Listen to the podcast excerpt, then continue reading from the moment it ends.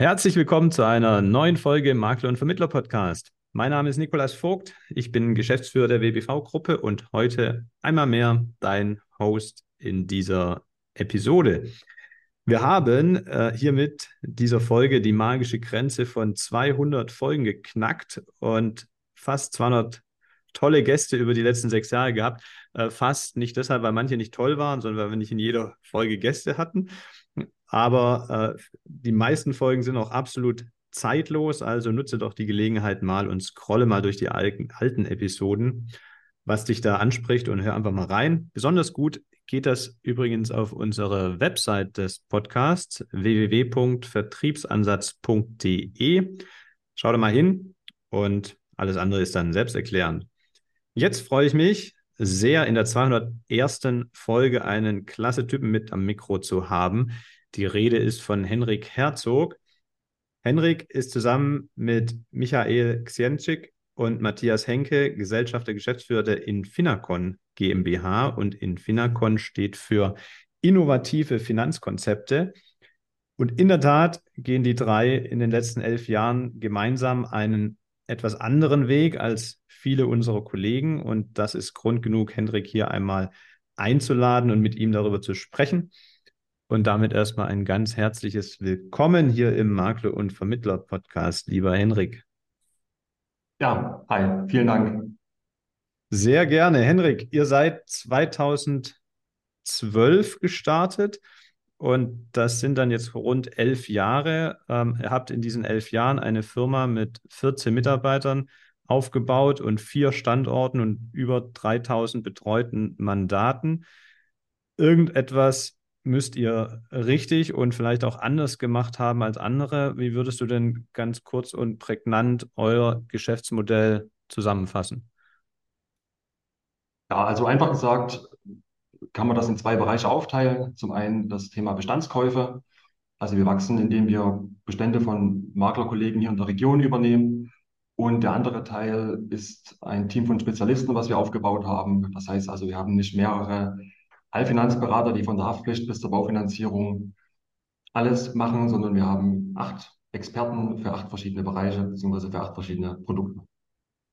Okay, da würde ich gerne mit dir nochmal genauer drauf eingehen. Auch was sind da so die Challenges, die sich stellen bei so einem Geschäftsmodell und wo sind die Vorteile? Bevor wir das machen, lass uns mal ganz kurz einen Blick in die Vergangenheit werfen, auch auf deinen persönlichen Weg. Wie bist du denn in die Finanzbranche gekommen und äh, im nächsten Schritt auch, wie habt ihr drei euch denn dann gefunden?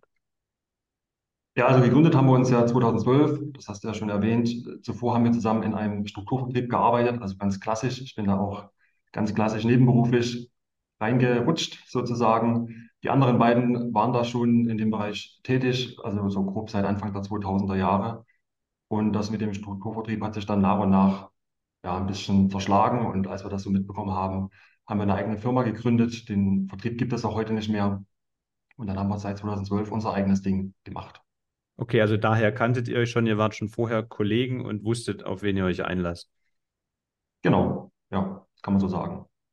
Jetzt ist es ja nicht immer ganz einfach, wenn man jetzt nicht Familienmitglieder hat, mit denen man zusammenarbeitet. Auch das hat seine Herausforderungen, aber ich finde das immer von der Vertrauensbasis her und von der Langfristigkeit her einfacher, weil irgendwie natürlicher ähm, als bei äh, nicht verwandten Geschäftspartnern. Ähm, lief das bei euch immer wie geschnitten Brot oder gab es da auch äh, Challenges oder Learnings, die du teilen kannst, wo du sagst, wenn ihr mit äh, euch zusammenfindet äh, für eine Zusammenarbeit, das ist das, worauf ihr achten solltet, äh, was ihr vielleicht auch richtig gemacht habt, weshalb es ja schon so lange funktioniert, sehr gut. Ja, also dadurch, dass wir uns schon eine ganz, ganz paar Jahre vorher gekannt haben, wussten wir, worauf wir uns einlassen. Ist natürlich nochmal was anderes, wenn man dann zusammen in der GmbH tätig ist. Die Herausforderung bestand eher darin, dass wir eben nicht, dass wir nicht allein waren. Das heißt, es hatte keiner das Zepter in der Hand, sondern wir waren zu dritt. Und das hat, wie so oft, Vor- und Nachteile. Natürlich gerade am Anfang hat das, hat das einige Vorteile, weil man Aufgaben verteilen kann. Wir haben uns ja dagegen entschieden, mit einem Pool zusammenzuarbeiten. Das heißt, wir hatten dann irgendwann 50, dann 100, dann 150 Direktanbindungen. Die müssen ja alle verwaltet werden und insbesondere müssen sie erstmal zustande kommen. Mhm. Und da war es ganz gut, dass wir diesen administrativen und bürokratischen Kram ein bisschen aufteilen konnten. Und da gibt es auch noch ganz andere Sachen. Dazu kommt eben auch, dass wir verschiedene Stärken und Schwächen haben. Der eine ist vertrieblich stärker, der andere ist vielleicht etwas mehr im Detail, kümmert sich da um die, um die ja, Detailfragen. Aber es gibt natürlich auch Nachteile. Das ist genau der Punkt, wenn keiner so richtig das Zepter in der Hand hat und jeder da mitsprechen will, dann kann das eben auch bei der Entscheidungsfindung etwas schwierig werden. Also am Anfang hatten wir schon das Problem, dass wir viel zu viel diskutiert haben und da ging es nicht wirklich voran. Und dann ja, hat es einfach gedauert, bis man da zu einem, zu einer wirklichen Entscheidung gekommen ist. Und da standen wir uns oft selber im Weg. Das hat auch Ego-Gründe und irgendwann im Laufe der Jahre haben wir dann gemerkt, okay, wenn wir uns besser aufteilen, wenn wir klare Strukturen haben und Verantwortungsbereiche, dann, dann läuft das besser. Das heißt, in den einzelnen Verantwortungsbereichen darf der einzelne Geschäftsführer dann auch mal alleine entscheiden oder es reicht eine Zweidrittelmehrheit? Muss nicht alles einstimmig sein. Ja, so, so genau gucken wir da nicht drauf, aber das ist einfach, das, der, die ganzen Detailfragen, die werden vorher, äh, vorher schon geklärt. Mhm. Wenn ich jetzt äh, bei mir gucke, das Thema Bestandskäufe, als es anfing, wir gucken da schon seit, ja, seit wir es gegründet haben, so ein bisschen drauf. Und am Anfang sind wir da zu dritt zu jedem verkaufswilligen Makler gefahren, haben uns da vorgestellt, waren dann ganz aufgeregt und haben gehofft, dass wir den irgendwie von uns überzeugen können. Das hat dann am Anfang nicht so gut funktioniert und im Laufe der Zeit habe ich das ein bisschen in die Hand genommen und dann ist es jetzt gar nicht mehr so, dass ich dann, wenn wir irgendwie eine Anfrage haben, dass ich dann die anderen beiden ins Boot hole. Ich gucke mir das mal an. Gegebenenfalls lehne ich den Bestand ab, wenn ich der Meinung bin, dass es nicht passt. Und wenn ich der Meinung bin, das könnte funktionieren, dann ziehe ich mir die, die Daten, beschäftige mich damit, dann irgendwann, dann äh, hole ich die anderen damit mit rein. Teilweise ist es mittlerweile so, dass die anderen beiden die Verkäufer erst dann kennenlernen, wenn wir uns zum Vertrag, zur Vertragsunterschrift beim Notar treffen. Und das, das meine ich damit, dass man einfach nicht mehr überall mitreden muss und auch nicht jede Details wissen muss. Man vertraut sich gegeneinander und Mhm. die, ja, die anderen, die entscheiden dann schon. Mhm. Die haben ja auch gelernt dann, dass, äh, wo die Schwerpunkte sind, wer was kann. Und für dich ist das, oder bei dir ist das Thema quasi neue Bestände finden, ähm, angesiedelt. Ähm, wie habt ihr die, ja, sag mal, Geschäftsbereiche so aufgeteilt unter euch dreien?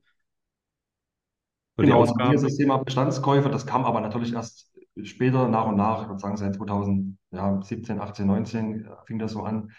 Bei Matthias ist es das Thema IT und Technik. Er hatte da schon immer ein Faible dafür und hat auch ganz zu Beginn unserer Gründung schon großen Wert darauf gelegt, dass wir möglichst digital sind. Er hat beispielsweise Checklisten, also Fragebögen für die Kunden und die Dokumentation hat er irgendwann mal angefangen, in ein PDF zu pressen, also ein beschreibbares PDF, sodass wir da auch in der Beratung viel besser arbeiten konnten und das dem Kunden im Zweifel auch zuschicken konnten, sodass es ausfüllen konnte und wir dann auf der Basis der Checkliste Angebote erstellen können. Das war natürlich ein mega Aufwand, hat uns aber im Nachgang sehr weitergeholfen, weil wir heute diese Checklisten digitalisiert haben und die Basis hat Matthias eben schon sehr frühzeitig Mhm. gelegt. Und auch andere Fragen, gerade mit, mit Personalwachstum hat man ja immer mal einen PC, der eingerichtet werden muss oder es gibt irgendwas funktioniert nicht. Also gegebenenfalls äh, oder hier und da ist ja die IT dann doch nicht so zuverlässig.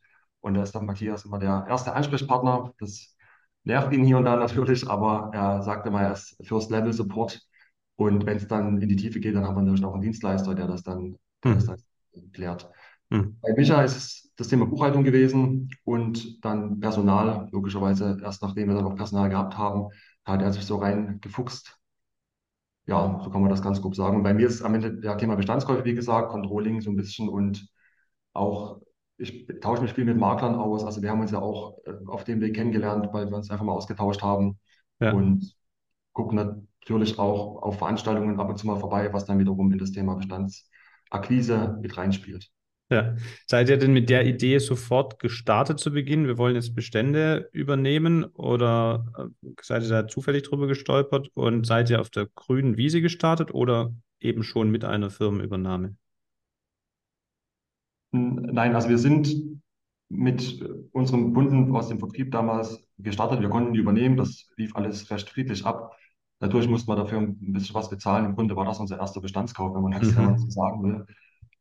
Mit den Kunden haben wir angefangen und hatten nicht jetzt das Ziel oder die Vision, jetzt einen Bestand nach dem nächsten zu erwerben. Das hat sich einfach so ergeben. Am Anfang waren wir auch nicht so unternehmerisch unterwegs. Wir waren im Grunde eine Bürogemeinschaft im GmbH-Mantel. Wir waren zu fünft. Wir haben noch zwei Handelsvertreter mitgenommen, den Dominik und den Mike. Die sind auch heute noch bei uns, nur eben in einer anderen Funktion. Und haben eigentlich erst mal fünf Jahre vor uns hingearbeitet. Also jeder hat seine eigenen Kunden gehabt, hat seinen Umsatz gemacht. Und dann kam nach und nach das Thema Bestandskauf auf weil das natürlich im Markt immer mehr ein Thema war. Also das die, Branche ist überaltert. Das war vor zehn Jahren auch schon mehr oder weniger so. Und da haben wir uns gedacht, okay, das ist eigentlich eine, eine gute Möglichkeit zu wachsen. Und dann haben wir das nach und nach verfolgt. Wie gesagt, die ersten Versuche, die waren da nicht so von Erfolg gekrönt, aber dann, dann haben wir uns überall angemeldet bei Bestandsvermittlern, haben wir uns eintragen lassen, bei Bestandsbörsen gibt da ja alles Mögliche, haben Maklerbetreuern Bescheid gegeben, wir haben Briefe an, an Makler rausgeschickt, aber das hat ja in den ersten Jahren alles nicht so besonders gut funktioniert. Wie viele Bestände habt ihr inzwischen schon integriert? Integriert haben wir acht. Einer läuft gerade, einen übernehmen wir äh, nächste Woche, Ende Juli. Mhm. Beziehungsweise die Folge wird dann danach rauskommen. Also wir werden einen Bestand übernommen haben. Mhm. Und zum Jahreswechsel ist noch, ist noch einer dran und dann haben wir noch ein paar Sachen in der Pipeline. Das heißt, insgesamt haben wir jetzt zehn, sind wir mit zehn äh, durch, die wir unterschrieben haben und ein paar haben wir noch, die Cool. noch hoffentlich noch dazukommen. Und von am Anfang, das hat alles nicht so funktioniert, bis dass es jetzt viel in der Pipeline ist. Was hast du geändert in deinem Vorgehen? Wie gehst du heute vor, dass das erfolgreich funktioniert?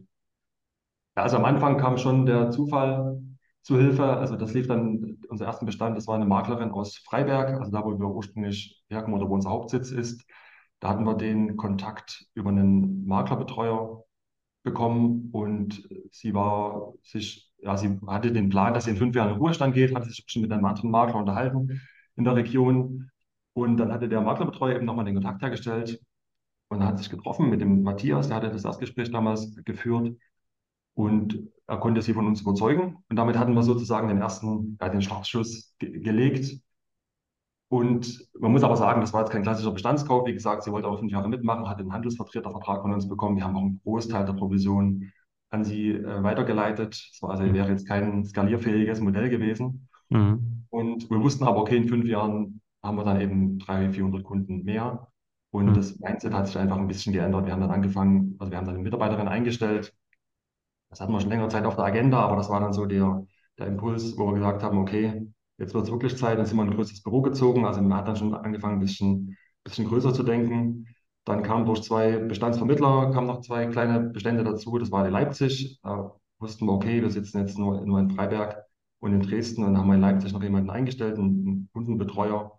Da ging es in diese Richtung weiter und dann, dann kamen noch zwei größere Bestände. Das war dann so ein bisschen der, der, der, erste Meilenstein, wo wir wissen, okay, jetzt, jetzt haben wir zwei größere Firmen noch dazu bekommen und da, da können wir jetzt auch, oder brauchen wir noch Personal, weil das eben nicht nur Bestände sind, die man, die man hat, wo man die Bestandskortage vereinnahmen kann, sondern da kann man richtig gut mit den Beständen arbeiten. Man kann auf die Kunden zugehen und dann auch entsprechend mehr Ertrag generieren. Mhm.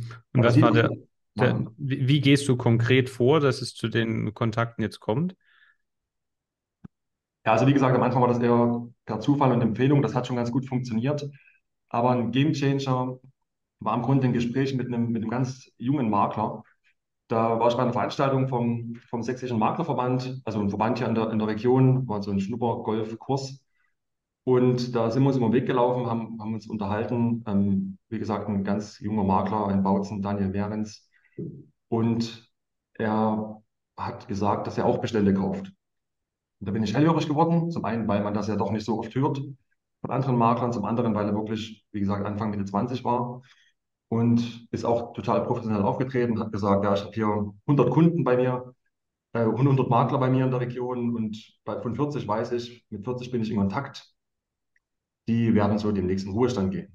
Mhm. Und ich sage so, krass, wie hast du denn die, die, die woher weißt du das denn? Wo bist du denn an die Information gekommen? Und dann hat er gesagt, naja, ich habe die einfach angerufen. Hm. Und da dachte ich so, okay, da hat die also einfach angerufen. Warum mache ich das denn eigentlich nicht?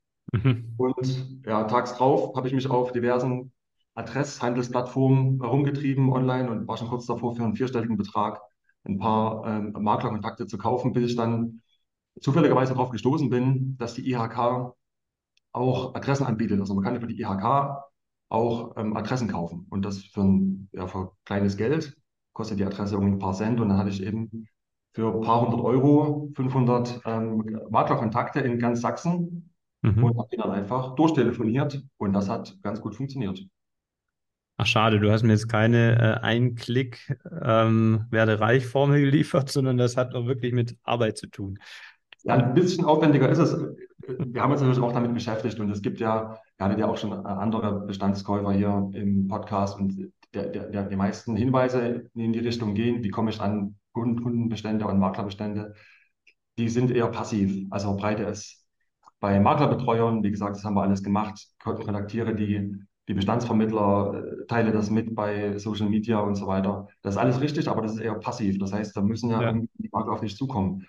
Aber die Direktansprache funktioniert immer noch am besten. Also ist ja bei, bei Kunden am Ende auch nicht, auch nicht anders. Wenn man ja, Kunden anspricht, funktioniert das ganz gut und bei Maklern ist es nicht anders. Also ich habe da echt teilweise offene Türen eingerannt. Es gab ein paar wenige, die etwas pikiert waren, weil sie noch gar nicht das Alter hatten zum Beispiel. Die waren dann, entweder haben sie gelacht oder sie waren irgendwie ein bisschen ähm, eingeschnappt. Aber die allermeisten haben gesagt, ja, ich weiß Bescheid, ich muss da mich mal drum kümmern. Und da hat man so ein bisschen die, den Finger in die Wunde gelegt. Und es gab auch ein paar, die direkt gesagt haben, Mensch, wie, kommt es denn jetzt auf mich? Wo haben Sie denn die Nummer her? Denn das ist genau jetzt gerade mein Thema. Und da mhm. hat es auch nicht lange gedauert, bis wir so die ersten zwei Bestände dann übernehmen konnten. Also es ist ganz simpel eigentlich, ne? Einfach mal fragen, einfach mal anrufen. Genau, also im Nachhinein hat sich das als, äh, ja, als Gamechanger ähm, herausgestellt und war im Nachhinein ganz einfach, aber ja, manchmal ist ja der einfache Weg dann, dann doch der effek effektivste. Ja, ja, spannend, cool. Ähm, und auf der anderen Seite habt ihr die Idee, und ihr lebt das ja, es ist ja nicht nur Idee, es ist auch Praxis, dass ihr eben nicht sagt, jeder Mitarbeiter macht alles in der Beratung, sondern ihr teilt nach den Fachbereichen, wenn ich das richtig verstanden habe, auf. Also ich vergleiche gedanklich so wie mit einem Ärztehaus. Ich habe so die verschiedenen Fachbereiche und je nach Thema gehe ich dann zu einem anderen Berater. Ähm, habe ich das so richtig verstanden? Ist das so das Konzept? Genau, das kann man so sagen. Also auch das, da sind wir einfach drauf gekommen, weil wir uns ein bisschen umgeguckt haben. Das Thema Coaches und Zielgruppenmarketing ist ja vor ein paar Jahren immer mehr aufgekommen. Es gab immer mehr ja, Zielgruppenmakler oder Spezialmakler und das, das haben wir gesehen, fanden das an sich nachvollziehbar und auch sinnvoll. Mhm. wollten jetzt uns aber nicht auf wenige Produkte spezialisieren. Wir wollten am liebsten alles machen und auch von den Kooperationen, da- davon haben wir jetzt auch nicht so viel gehalten. Deswegen wollten wir alles irgendwie bei uns intern vereinen. Wussten aber, okay, wenn wir das machen wollen, mit mehreren Spezialisten brauchen wir eine gewisse Größe. Und Mhm. gleichzeitig war das Thema Bestandskäufe ja auch schon relevant. Und dann haben wir einfach eins zu eins zusammengezählt und haben das miteinander kombiniert.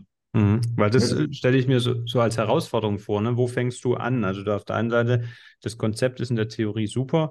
In der Praxis baue ich mir jetzt erst die Experten auf und habe gar nicht genügend Kunden, damit die ausgelastet sind. Und die sind ja bei euch angestellt. Das heißt, die kosten ja jeden Monat viel Geld. Oder ähm, habe ich schon die Bestände akquiriert und habe jetzt noch nicht genügend Personal, um die überhaupt betreuen zu können? Wie habt ihr das Problem gelöst? Ja, wir haben das einfach Stück für Stück gemacht. Also mit jedem Bestandskauf haben wir im Grunde genommen ein bis zwei neue Mitarbeiter eingestellt. Das war Mhm. jetzt dem Ertrag, den Gewinn nicht äh, wirklich zuträglich, aber wir hatten einfach die Struktur im Kopf und wollten die dann umsetzen. Und deswegen haben wir da relativ viel in Personal investiert. Und jetzt sind wir letztendlich so aufgestellt, dass wir drei Bereiche haben. Also wir haben den klassischen Indienst, das Backoffice, das Thema Datenverwaltung, Schadenbearbeitung, Adressänderung, Kontoänderung und so weiter. Dann haben Mhm. wir die, die acht Spezialisten in dem Bereich Baufinanzierung, Investment und gewerbliche Versicherung. Das sind ja so die, die Bereiche, die die meisten outsourcen oder irgendwie mit Kooperationen lösen. Wir haben, bei uns geht es aber weiter. Wir haben dann noch das Thema Biometrie, Altersvorsorge und private Krankenversicherung. Und darüber, hinaus dann noch Kfz und private Sachversicherung. Das sind unsere acht Spezialisten. Und als drittes gibt es dann noch die Kundenbetreuer. Das ist sozusagen die Schnittstelle oder wie du es gerade gesagt hast, der Allgemeinarzt, die Schnittstelle Mhm. zum Kunden, so der, der, die First-Level-Beratung, die haben die, die, die Fäden in der Hand und den Überblick über das Grobe und Ganze. Und immer dann, wenn der Kunde eine Frage hat, ist zumindest in der Theorie der Plan, dass der Kundenbetreuer kontaktiert wird.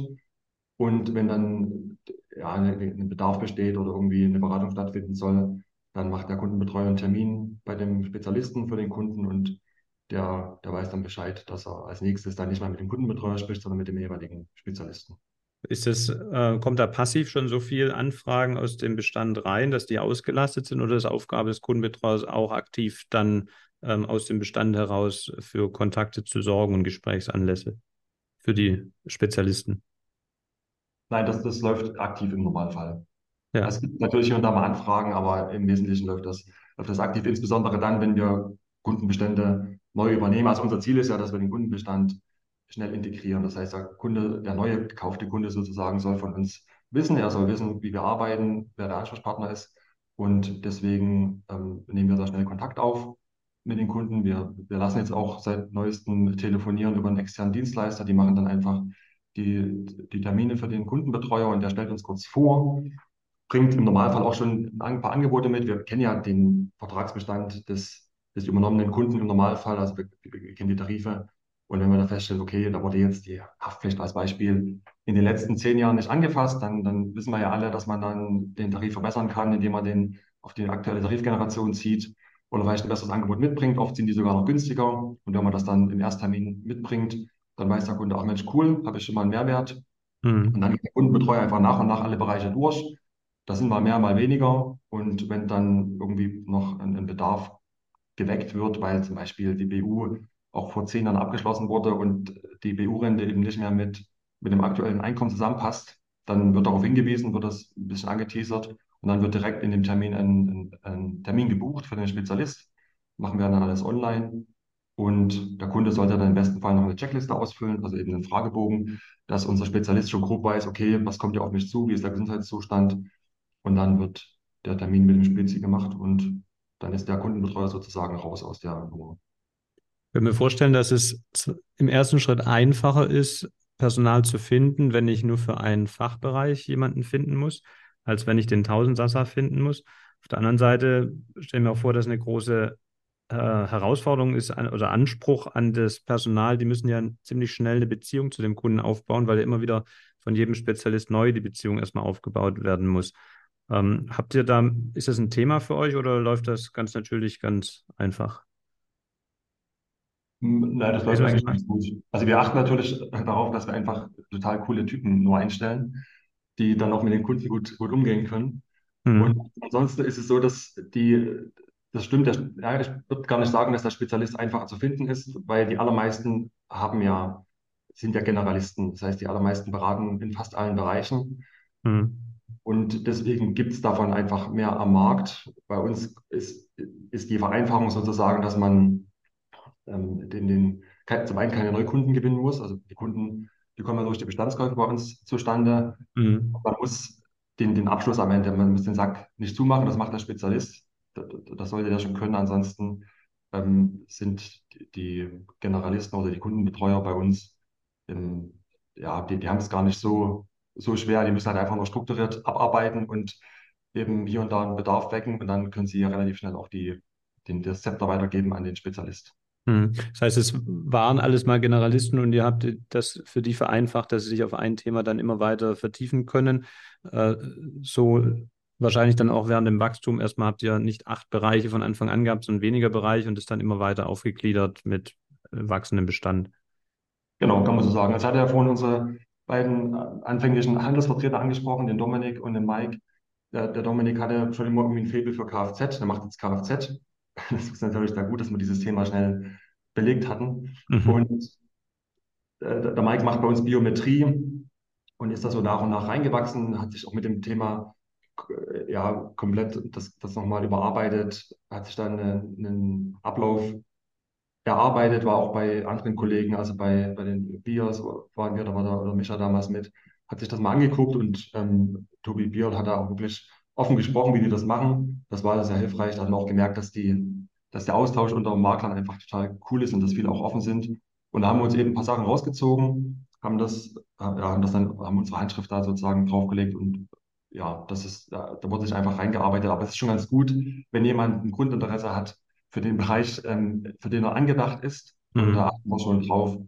Und ja, das kann man auch für andere Beispiele ähm, auch nennen. Das war jetzt nicht immer so, dass das ein Spezialist ist und das war auch nicht immer ein Generalist. Manchmal war es einfach nur, der hat eben eine Tätigkeit gehabt, hat aber Bock auf ein anderes Thema und das hat er dann bei uns ausfüllen können.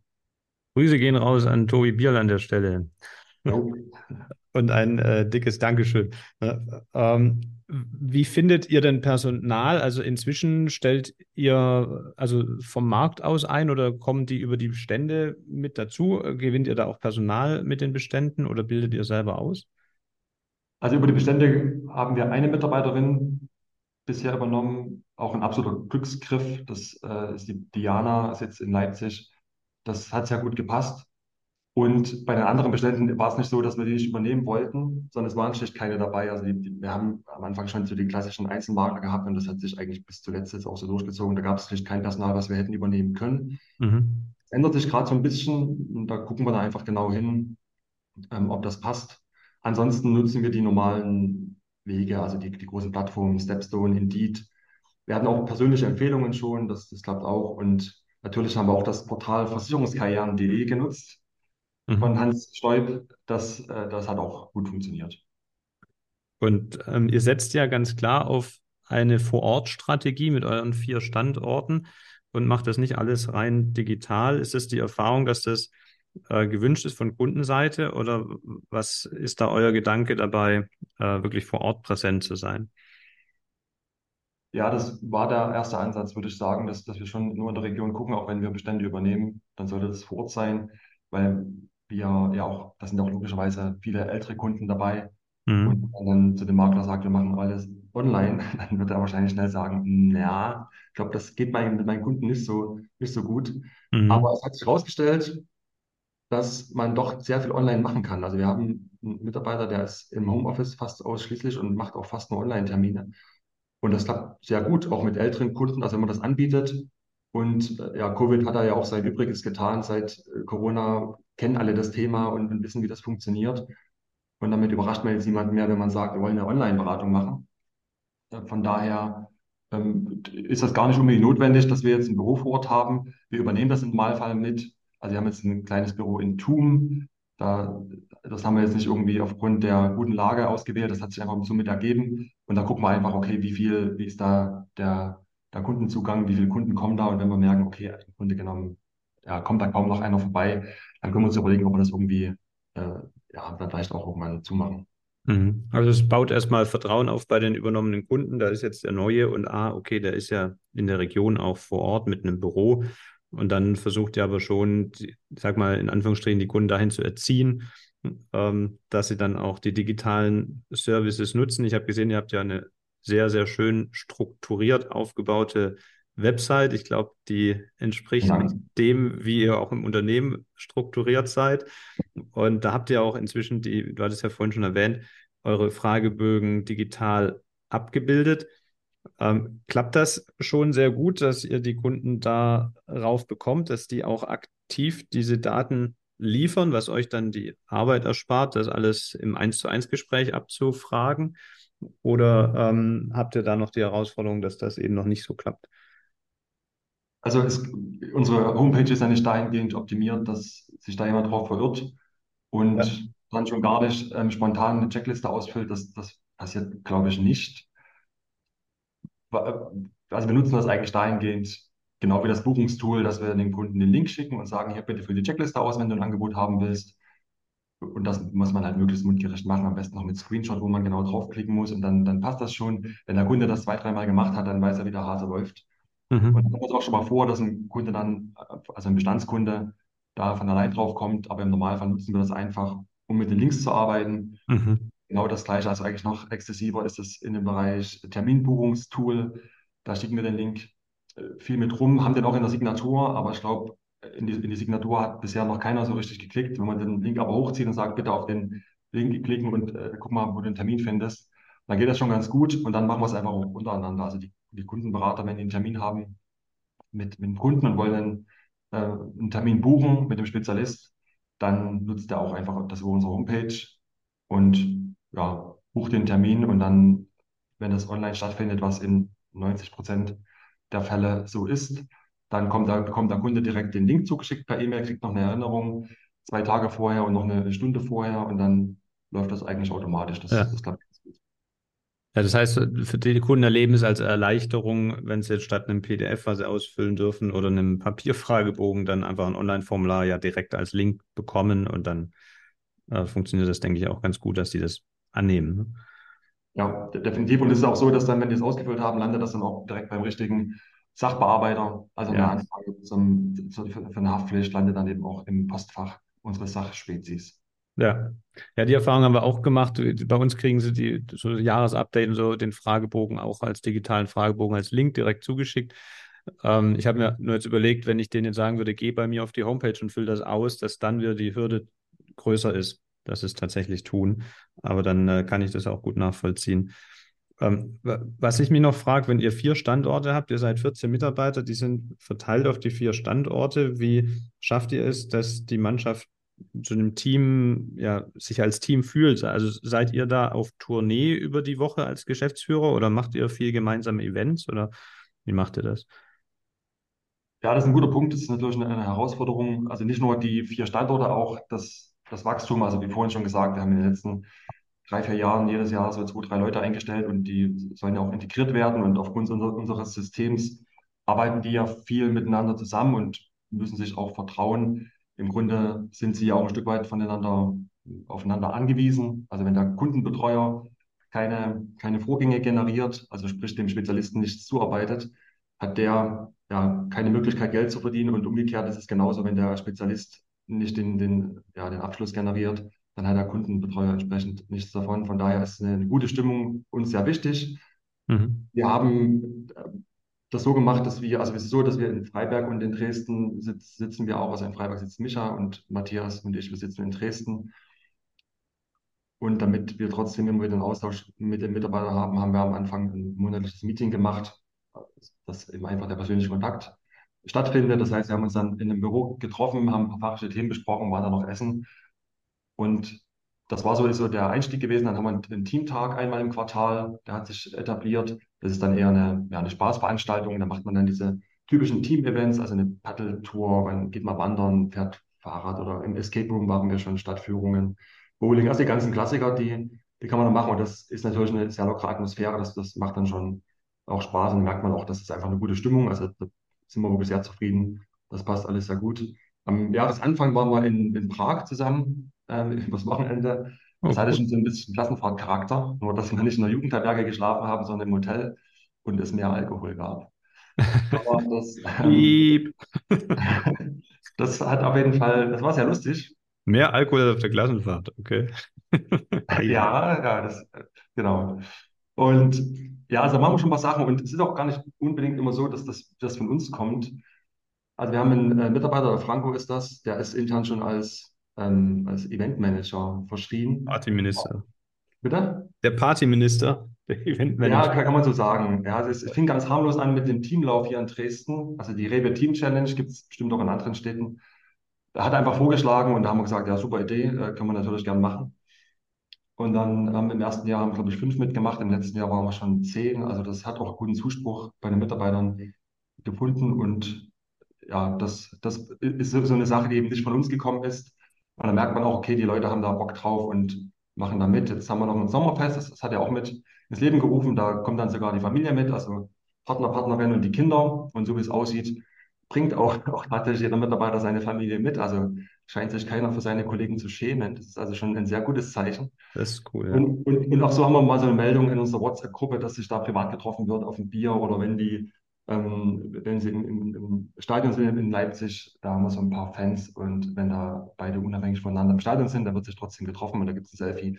Also merkt man schon, dass die, dass die Leute auch Bock haben, äh, außerhalb ihrer Arbeitszeit Zeit miteinander zu verbringen. Und das finde ich ein sehr, sehr schönes Zeichen. Sehr schön, cool. Ja, du, ähm, wir haben uns, du hast ja schon erwähnt, äh, vorher mal kennengelernt, weil wir uns auch ausgetauscht haben, unternehmerisch. Und dann warst du ja auch mit auf der Vacation schon letztes Jahr. Und äh, deshalb durfte ich schon viel Einblick genießen bei euch in die Entwicklung. Ähm, was ich jetzt spannend finde noch, wie ist eure Planung für die Zukunft? Wie ähm, möchtet ihr die nächsten Jahre als Unternehmen weitermachen?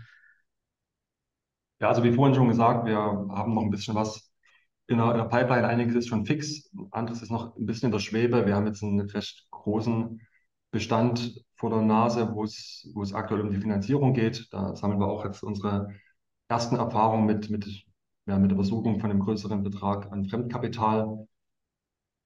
Ja, das, das ist noch unklar. Wenn das klappt, das wäre zum 1.1.24, dann würde das auf jeden Fall nochmal einen großen Sprung bedeuten. Wenn das jetzt nicht klappen sollte, geht die Welt auch nicht unter. Also wie gesagt, wir haben noch, wir haben noch einiges vor, vor der Brust, was wir übernehmen können. Und dann gucken wir einfach mal. Also es, das ist schon so ein, so Knackpunkt, wenn das klappen sollte. Ich denke, dann werden wir mal ein bisschen ruhiger machen, weil das da doch schon eine ganz schöne Steigerung wäre. Und wir werden gucken, wie wir das integrieren. Und ja, das ändert ein bisschen was. Und ansonsten, ich denke, dass wir einfach nach und nach jetzt gucken, was, was es noch für interessante Bestände gibt und die dann eben integrieren. Auch mitarbeiterseitig wird sich einiges tun, sicherlich. Da, da, da wird es noch äh, Potenzial geben, wo wir noch, ähm, ja, noch neue Leute suchen werden. Aber das lassen wir ein bisschen auf uns zukommen. Also wir haben jetzt nicht den klassischen drei- oder fünf Jahresplan und wollen dann Mhm. irgendwo stehen. Okay, ja, dann wünsche ich auf auf jeden Fall euch dreien und der ganzen Mannschaft ganz viel Erfolg dabei, Henrik. Vielen Dank. Und dann starten wir doch einfach kurz den Aufruf an der Stelle. Wer hier im Raum Freiberg, Dresden, Leipzig, Thum, das sind eure vier Standorte, wie man kennt, der in den Ruhestand treten möchte, ein Kollege, dann gebt ihm doch einfach mal einen guten Tipp, mal auf infinacon.de zu schauen. Oder wenn du vielleicht eine neue Aufgabe suchst und nicht mehr alleine vor dich hin kämpfen möchtest, scheint das ein sehr cooles Team zu sein, dem man sich anschließen kann. Und ähm, die Kunden sind schon da und wollen nur noch betreut werden. Ne? So ist es, genau. Hast du gut beschrieben. Äh, Henrik, ich danke dir für das Gespräch und die Insights. Und ich freue mich schon, wenn wir uns mal persönlich wiedersehen. Und äh, deshalb erstmal nochmal ganz dickes Dankeschön. Und dir, lieber Hörer, ähm, wenn dir die Folge gefallen hat, dann bewerte doch ganz einfach diesen Podcast und abonniere ihn vor allen Dingen in deiner Lieblings-Podcast-App und teile ihn auch gerne mit deinen Freunden. Du weißt ja, Sharing is Caring. Ich wünsche dir noch einen ganz schönen Tag. Sag Tschüss, Arrivederci, ciao, ciao. Bis zur nächsten Folge und Tschüss, Henrik. tschüss.